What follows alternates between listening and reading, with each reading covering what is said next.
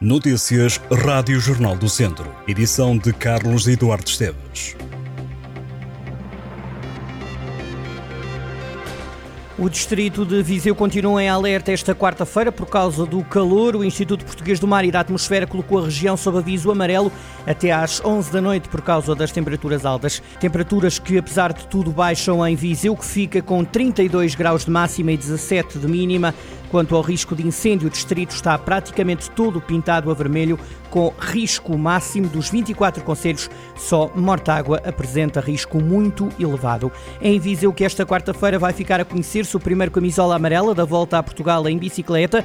A cidade de Viriato recebe um prólogo de 3,6 km. No total, 175 ciclistas vão lutar pela oportunidade de começar a vestir de amarelo. O primeiro ciclista parte da Avenida da Europa às 3h21 da tarde. Prevê-se que o último ciclista saia da Avenida da Europa às 5h25. A TAFER é a única equipa do distrito que vai pedalar a mais importante prova do calendário do ciclismo português. No total, a equipa de Mortágua terá sete ciclistas no pelotão da prova. Viseu é já uma cidade habituada a ver passar os ciclistas da volta a Portugal em bicicleta entre inícios e fins de etapas que podem ou não coincidir com inícios e fins da volta como um todo. Viseu já acolheu esta prova num total de 28 vezes. Sete destas 28 ocasiões dizem respeito a finais da volta a Portugal. O nadador Marco Menezes é vice-campeão mundial de natação adaptada. O atleta do Crasto venceu a medalha de prata nos 100 metros costas na prova internacional que decorreu na cidade de Manchester, em Inglaterra. Em declarações à comunicação da Federação Portuguesa de Natação, Marco Menezes disse ter ganho a confiança para a prova depois das eliminatórias. O nadador diz que a medalha é de todos os que trabalharam com ele na conquista deste resultado. Entretanto, o Crasto já reagiu à vitória do nadador do clube.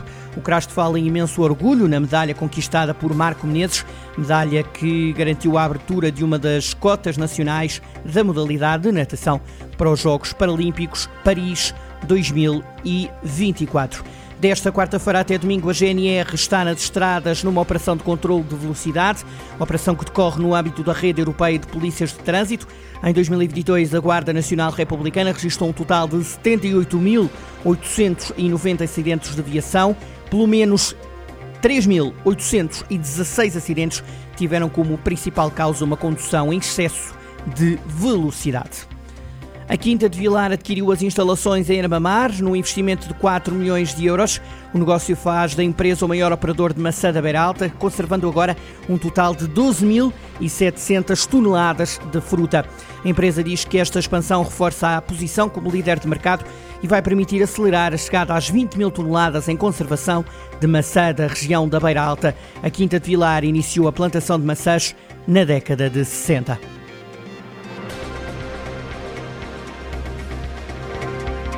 Estas e outras notícias em jornaldocentro.pt.